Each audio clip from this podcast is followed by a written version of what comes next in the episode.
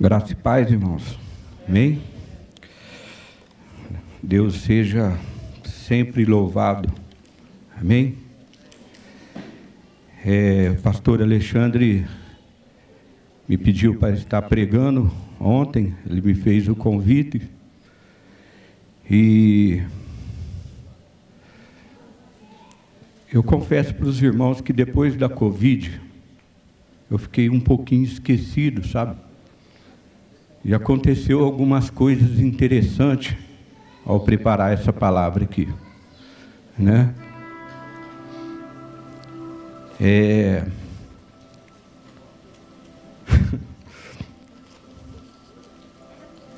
o Espírito Santo faz certas coisas para a gente entender que a gente tem que depender sempre dele. Amém? Deus me deu uma palavra para me ministrar a vocês e eu estava lendo outra coisa. E aí, a hora que eu cheguei de tarde, eu falei, mas não é esse texto que eu vou ler. Né? É esse daqui. Eu vou pregar para vocês essa noite, certo? E o que eu quero pregar para vocês essa noite é algo que eu tenho vivido, né? É, não se assuste com isso daqui, viu, gente? Aos que vão morrer. Amém? Morrer todos nós vamos. Nós não sabemos a hora, só Deus sabe. Mas nós estamos convocados a morrer carnalmente, a morrer a nossa alma, os nossos desejos para o mundo. Nós vamos falar disso hoje. Nós não vamos conseguir servir a Deus se nós andarmos com a nossa mentalidade da forma que nós achamos é, com o nosso coração ligado às coisas do mundo. A Bíblia contesta isso. Amém? Se você quer andar com Deus, se você é um servo, um filho de Deus, tem que andar conforme a Bíblia. Conforme a Bíblia diz que você deve andar. Então, aos que vão morrer, é todos que morrem, todos cristãos que morrem espiritualmente? Pergunta para o seu irmão que está ao seu lado. É todos que morrem espiritualmente? Você acha que todos vão morrer espiritualmente? Todos vão para a cruz? Amém? Quantos aqui vão para a cruz? Levante a sua mão. Amém? Não precisa ficar muito acanhado. Esse é o desejo do Espírito Santo, nos levar para a cruz, a mortificar a nossa natureza terrena, a nossa natureza carnal, os nossos pensamentos que não provêm de Deus. Amém? Se nós não fizermos uma entrega completa, então nós talvez não vamos usufruir do melhor de Deus e corremos um grande risco de afastar da fé. Me permita ser claro com você. Amém? Eu, quando eu ia dar o discipulado na casa das pessoas, quando eu começava o discipulado, eu falava assim: ó, vamos seguir um enterro agora. O que é seguir um enterro? A Bíblia fala que a palavra de Deus é a palavra da cruz. Não existe uma forma de servir a Deus você andar no seu achismo. Você pegar alguns textos somente da Bíblia e viver somente aquilo. Toda a Bíblia é voltada para Jesus. E o que Jesus fez foi morrer na cruz ao nosso favor, para nos dar a vida eterna. E a cruz é o nosso alvo de mortificação carnal de mortificação do nosso ego. Eu tenho visto nesse tempo como muitos cristãos estão deixando prevalecer o seu ego e não estão submetendo naquilo que a Bíblia diz. O ego ele tem que ser crucificado, irmãos. Amém? Então, quando nós vamos nos deparando com a palavra de Deus, nós vamos seguir no nosso enterro. Enterro da nossa natureza humana, da nossa natureza, daquilo que nós buscamos nas coisas terrestres. Deus nos chamou para buscar as coisas celestiais. Você não pode ser um cristão buscando as coisas terrenas, vivendo somente de igreja, de culto. Deus chamou todos nós para vivermos as coisas celestiais, experimentarmos as coisas celestiais. O Espírito Santo ele tem uma grande obra em nossas vidas, a nos levar a isso. Mas muitos não querem morrer. Muitos não querem abandonar certas coisas. E se você não abandonar, nós estamos vivendo certos tempos que a clareza de Deus está se manifestando. Nós estamos vivendo tempos que quem vive no pecado se revela que vive no pecado. Antes era oculto isso. Certas pessoas que viviam no, no pecado faziam escondido, mas hoje as pessoas estão declaradas. E o cristianismo que Deus espera de hoje, de nós, é que nós vivemos um cristianismo que nós sejamos o reflexo de Cristo para essas pessoas. Amém? E se você quer ser o reflexo de Cristo, irmão, nós temos que entender que nós vamos morrer. Amém?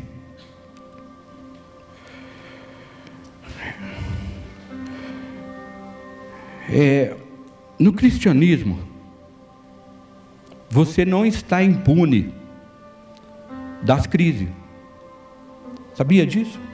Nós achamos que hoje está tendo uma moda aí que Deus é o Deus de prosperidade. Você vai se converter, você vai ficar bem. Eu creio nisso. Mas nem todos vão ficar bem. Não adianta a gente iludir as pessoas. Eu, quando me converti, eu vivi constantes crises. Logo no início da minha conversão, de abandonar as coisas do mundo, de abandonar certos costumes, certas falas que eu tive.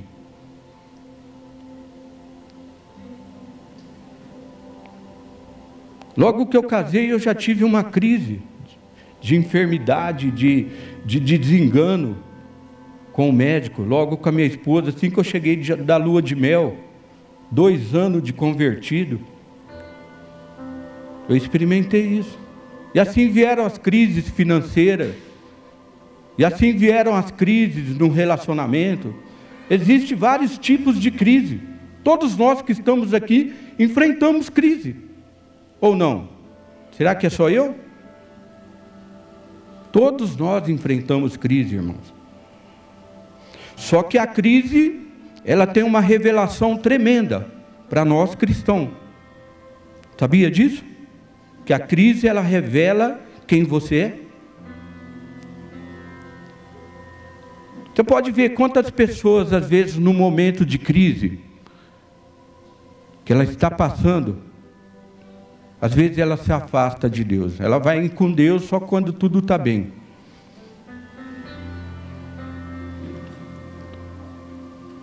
Os momentos de crise revelam o seu caráter, quem você é em Deus, a sua busca em Deus. Nós passamos uma situação muito difícil, a terra viveu um momento difícil, está vivendo. E muitos abandonaram a Deus, muitos cristãos abandonaram a Deus por causa dessa crise que nós passamos por causa do Covid. Não é? Então as crises, elas revelam o nosso caráter, irmãos. E nós precisamos entender com clareza que a Bíblia, ela nos fornece, ela nos apresenta, Deus nos apresenta muitas coisas boas, referidas à nossa alma, à paz de espírito. Mas a Bíblia, ela nos confronta. Você sabia disso? Se numa reunião, num culto, numa igreja, não existe confronto da palavra, alguma coisa está de errado. Porque se não tiver confronto numa igreja, as pessoas não mudam. Sabia disso? E todo sacerdote que sabe, sobe aqui, ele tem que entender que ele não é o Espírito Santo. Eu não sou o Espírito Santo.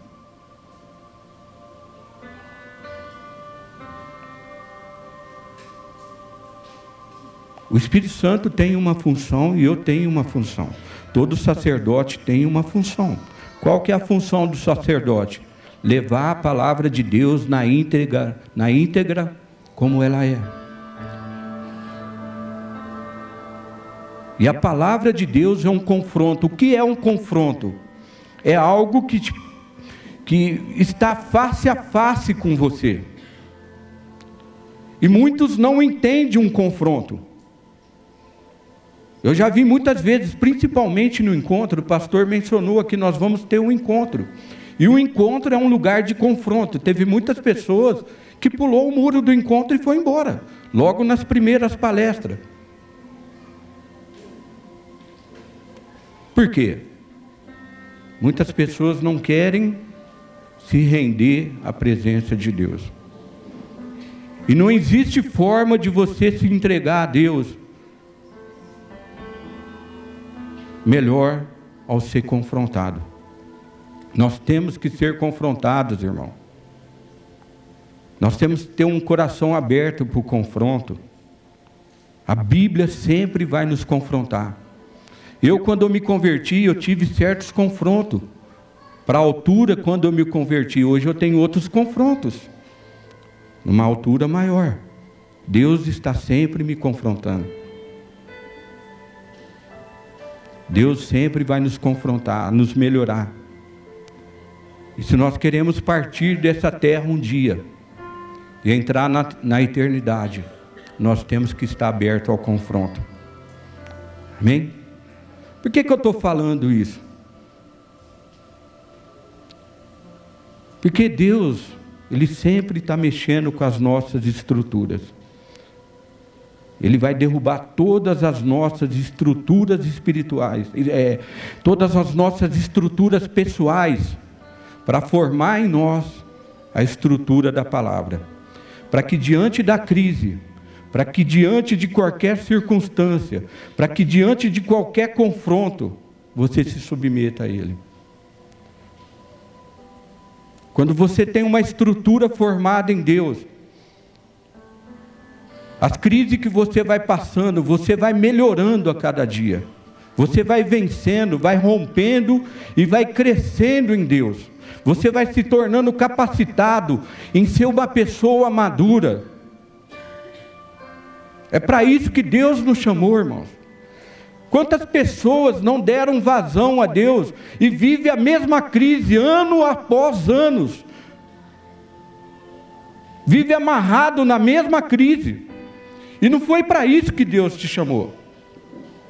Deus te chamou para você crescer no seu relacionamento com Ele.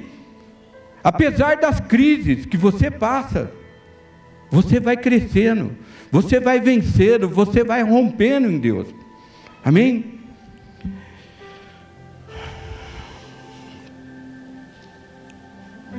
Você sabia que você pode ser covarde? Nós podemos ser covardes, sabia disso? Nós achamos que covarde é aquilo que a gente vê na televisão, um homem que agride uma mulher, uma mãe que abandona um filho. E a Bíblia fala que os covardes não herdarão o reino dos céus. Não é isso? E quando se menciona a palavra covarde, é aqueles que conhecem a verdade e não vivem ela.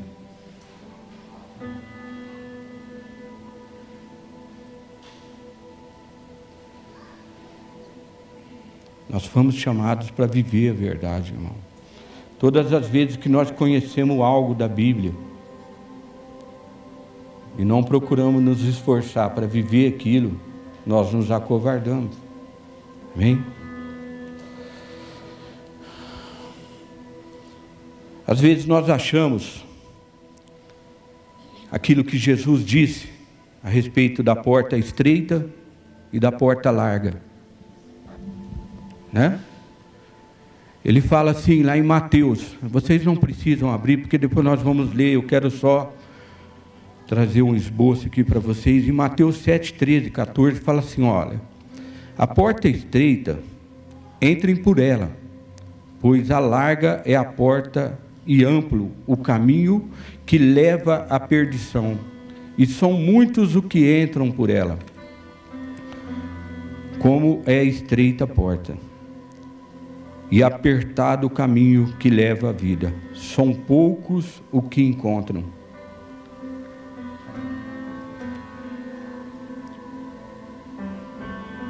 A porta é estreita, Deus não reformou a porta, a porta não foi reformada. A Bíblia fala que a porta é estreita e são poucos os que entram por ela. Os tempos de avivamento, irmãos, o que antecede o avivamento vão ser palavras que vai nos confrontar.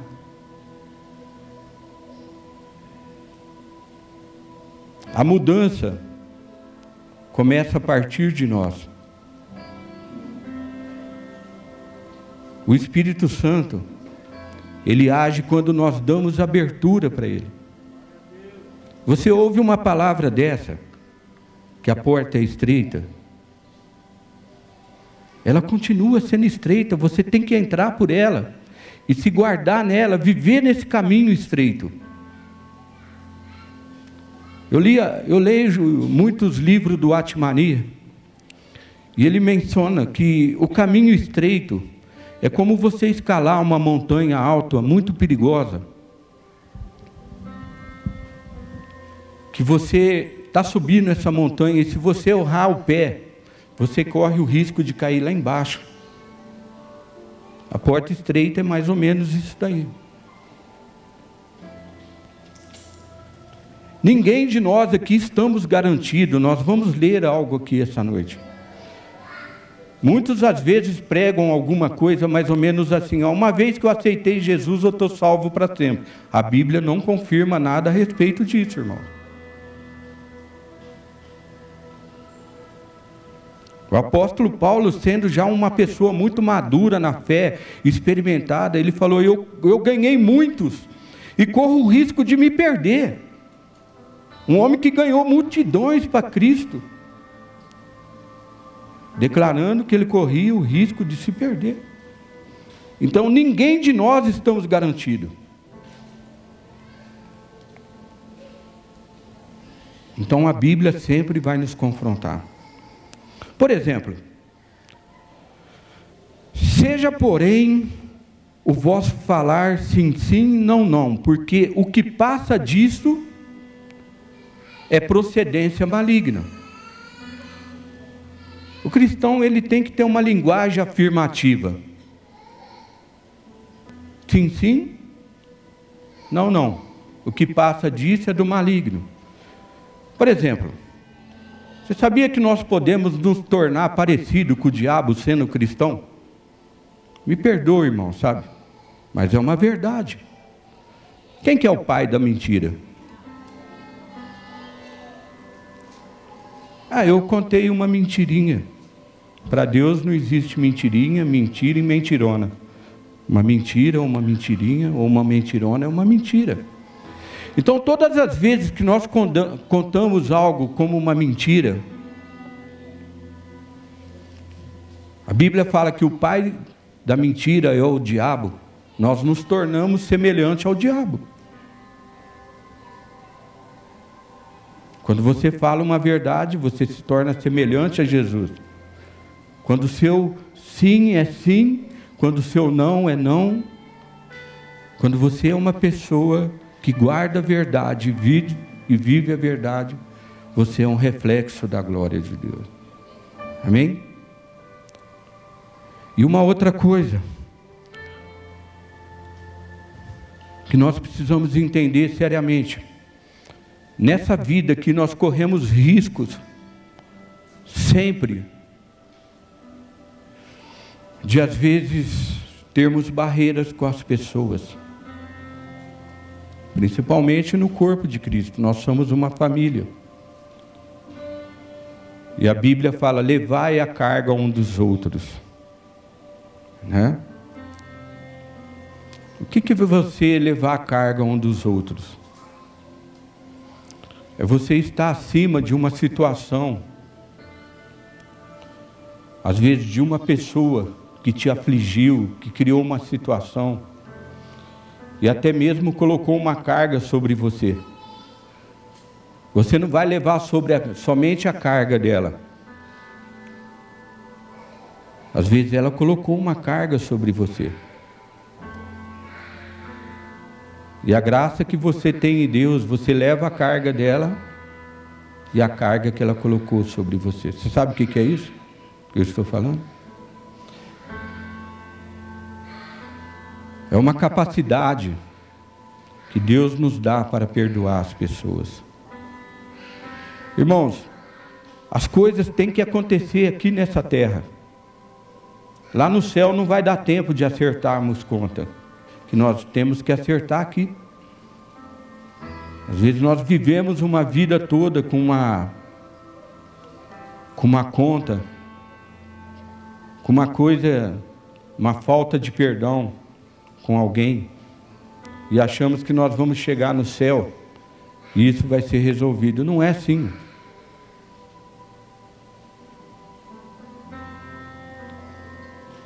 Não é assim.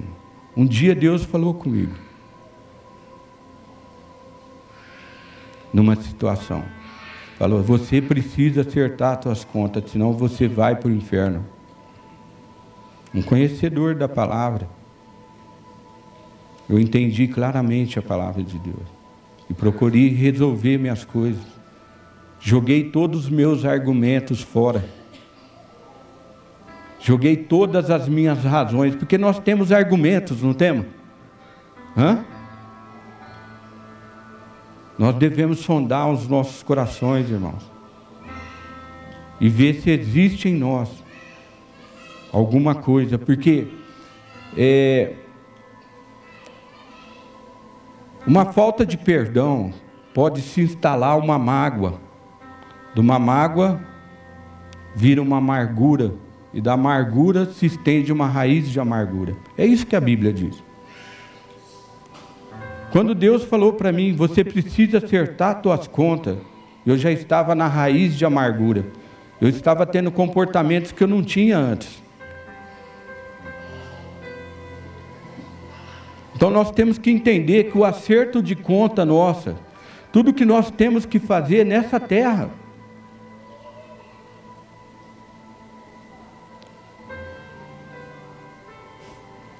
Eu estou admirado, sabe? Eu comecei uma célula na casa da Elaine. Esposo dela converteu, o Ricardo. Já faz aproximadamente quase um mês que ele não está bebendo mais. Ele teve uma decisão forte em Cristo. E essa semana ele me procurou. E falou: Eu quero participar da oração de madrugada. Já está buscando, converteu, já está buscando a Deus de madrugada.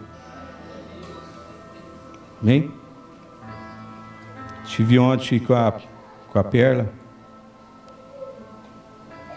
Permite falar? Pode? É, ela já levou uma pessoa lá que aceitou Jesus ontem na cela.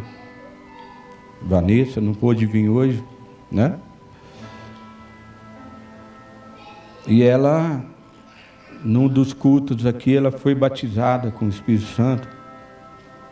E ela está se abrindo com Deus muito forte. Também está orando de madrugada. Você sabia que a sua forma que você vive em Deus contagia as outras pessoas? Sabia disso? O que você vai vivendo, você contagia outras pessoas. O Espírito Santo falou isso comigo. Ela foi tocada numa palavra que eu dei de uma ministração de madrugada que sempre eu abro, fecho a porta para orar do meu quarto. E ela parece que ela viu o Espírito Santo falar: fecha a porta do teu quarto. Amém?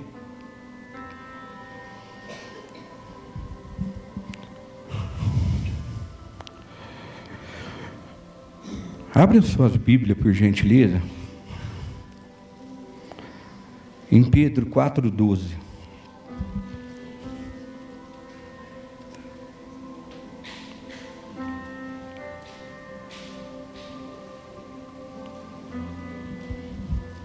Amém? Esse texto ele tem a ver com a minha vida, irmãos. Amém? Fala assim, ó. Posso ler? Todos acharam? 1 Pedro 4,12.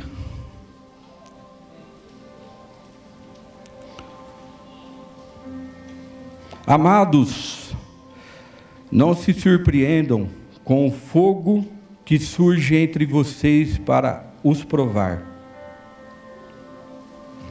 Como se algo estranho lhe estivesse acontecendo. Mas alegrem-se à medida que participam dos sofrimentos, dos sofrimentos de Cristo, para que também, quando a sua glória for revelar, revelada, vocês exultam com grande alegria. Se vocês são insultados por causa do nome de Cristo, felizes são vocês, pois o Espírito da glória, o Espírito de Deus repousa sobre vocês. Se algum de vocês sofre, que não seja como assassino, ladrão, criminoso, ou como quem se intromete nos negócios alheios, Contudo, se sofre como cristão, não se envolve, não se envergonhe, mas glorifique a Deus por meio desse nome, pois chegou a hora de começar o julgamento da, pela casa de Deus, e se começa primeiro conosco, qual será o fim daqueles que não obedecem o Evangelho de Deus. Vamos ler junto esse, esse, esse texto de 17. Pois chegou a hora um pouquinho mais forte, por gentileza. Pois chegou a hora de começar o julgamento pela casa de Deus. E se começa primeiro conosco, diga assim para o teu irmão: começa primeiro por nós.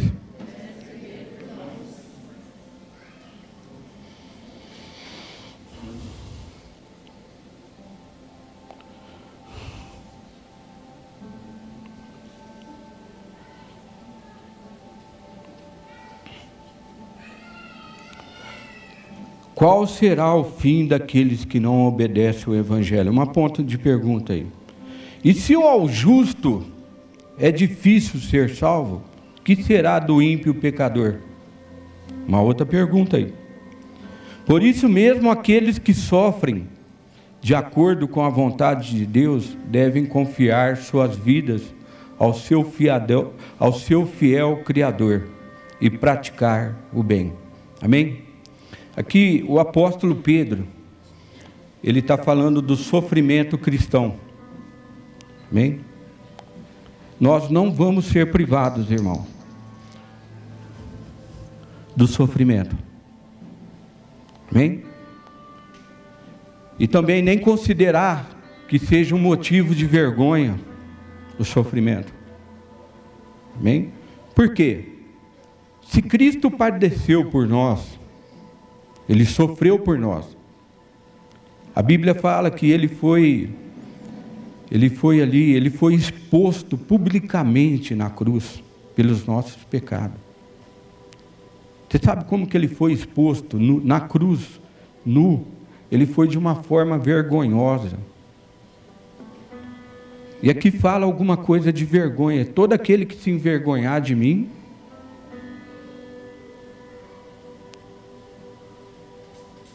Ou seja, todo aquele que se envergonhar de mim, eu vos envergonharei de vós.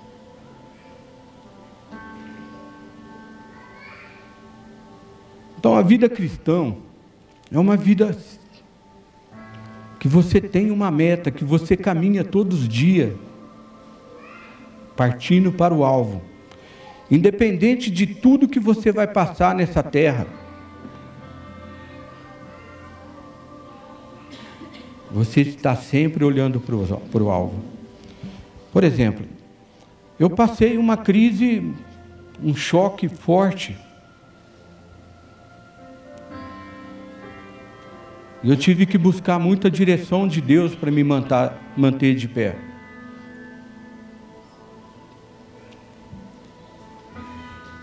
Para não me abalar.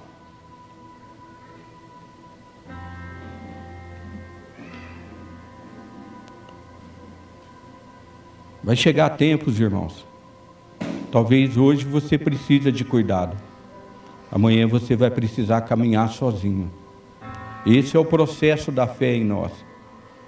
Amém? Um dia eu precisei de cuidado quando eu me converti. Isso é normal, é natural. Mas vai chegar um dia que Deus espere que você ande sozinho nos caminhos dele. Que você saiba quem você é em Deus aquilo que Deus espera de você. Amém?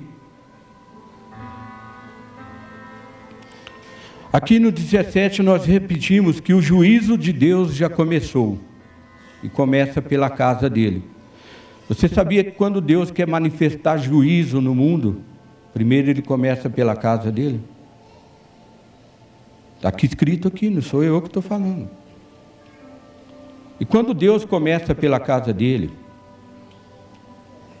ele começa mexendo as estruturas na casa dele. Primeiro os pastores, as lideranças, né? Depois ele vai mexendo na igreja. Você sabe o que, que acontece? Nós vamos sendo peneirados. Não é? Parece que é mais ou menos isso. A sua vontade é algo muito soberano, irmãos. Deus colocou uma vontade dentro de você. E se você definir na sua vontade a servir a Deus como tem que ser servido, a buscar a Deus como tem que ser buscado, Você alinhar a sua vontade com a vontade de Deus, como Jesus disse, a minha vontade, o maior exemplo de vida para nós, de servir a Deus, é Jesus. Jesus tinha uma vontade que era soberana. E ele disse: A minha vontade consiste em fazer a vontade daquele que enviou. A igreja é isso. Cada um de nós estamos aqui chamados para colocar a nossa vontade no centro da vontade de Deus. E aonde está expressa a vontade de Deus? Na Sua palavra.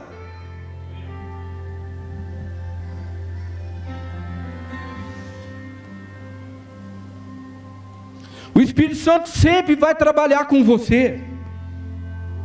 Ele vai sempre repousar na sua vida. O sofrimento que você vai passar, cada vez mais o Espírito de Deus vai repousar na sua vida. Eu tenho experimentado o Espírito Santo de uma forma muito forte, irmãos. Eu tenho que parar em certos lugares que eu estou andando para chorar.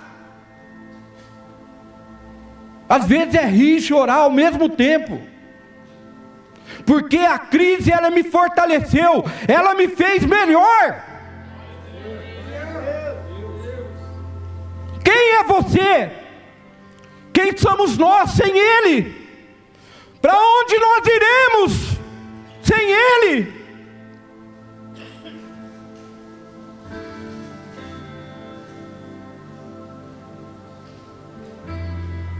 Me perdoe, irmãos, o confronto, mas essa é a verdade, o que nós lemos aqui.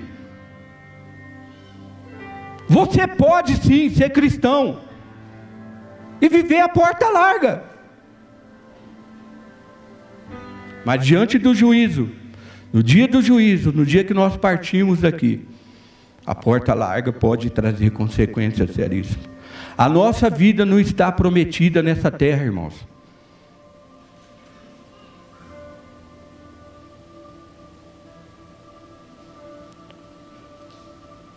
Amém? Essa graça que nós temos aqui, de estarmos aqui, Ele nos escolheu, Ele nos perdoou.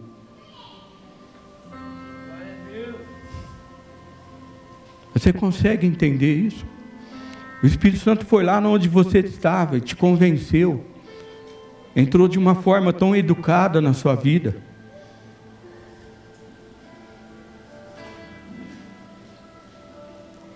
Não é? Jesus sempre dizendo: Eis que estou à porta e bato. Aquele que abrir, eu entrarei e farei morada nele.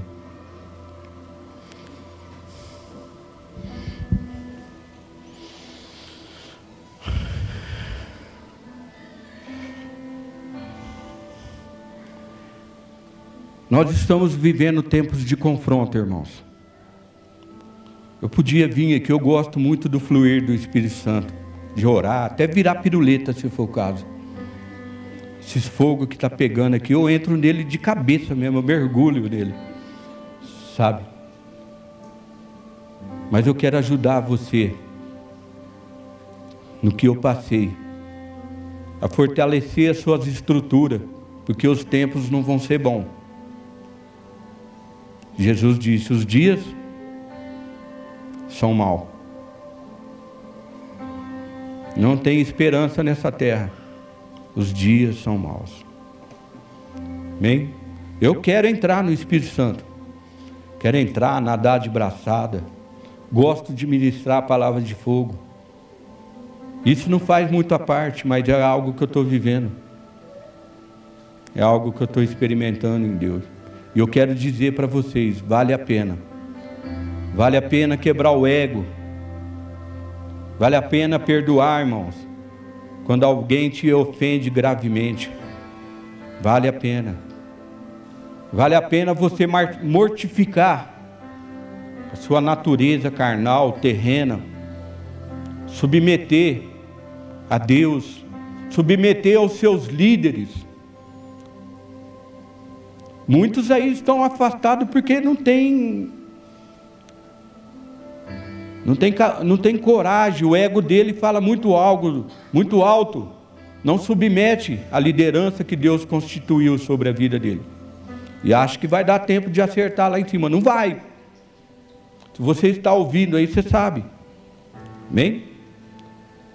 Não vai dar tempo de acertar lá em cima. Lá vai existir duas filas. Uma da direita e outra da esquerda. Lá Deus não vai ficar conversando com ninguém, não, perguntando, oh, nem você com Deus, né? A Bíblia fala dessas duas filhas. Um ele vai dizer às direitas: Bendito entrais no reino que está preparado desde a fundação do mundo. E ao outro, à esquerda, Ali vai ter muitos que profetizaram: Não, Senhor, eu profetizei no teu nome, eu curei no teu nome, eu fiz sinais, maravilhas no teu nome. Eu vos direi abertamente: Apartai-vos de mim, porque eu não vos conheço. Essa é a Bíblia que nós conhecemos, irmão. Eu percebi muito forte isso. Depois dessa situação que eu fui livre, eu passei uns nove meses e continuo ainda pedindo perdão a Deus todos os dias. E como que é maravilhoso você pedir perdão a Deus. O pecado ele tem somente um alvo, te matar. O salário do pecado é a morte. Mas o dom gratuito de Deus é a vida eterna em Cristo Jesus. Amém?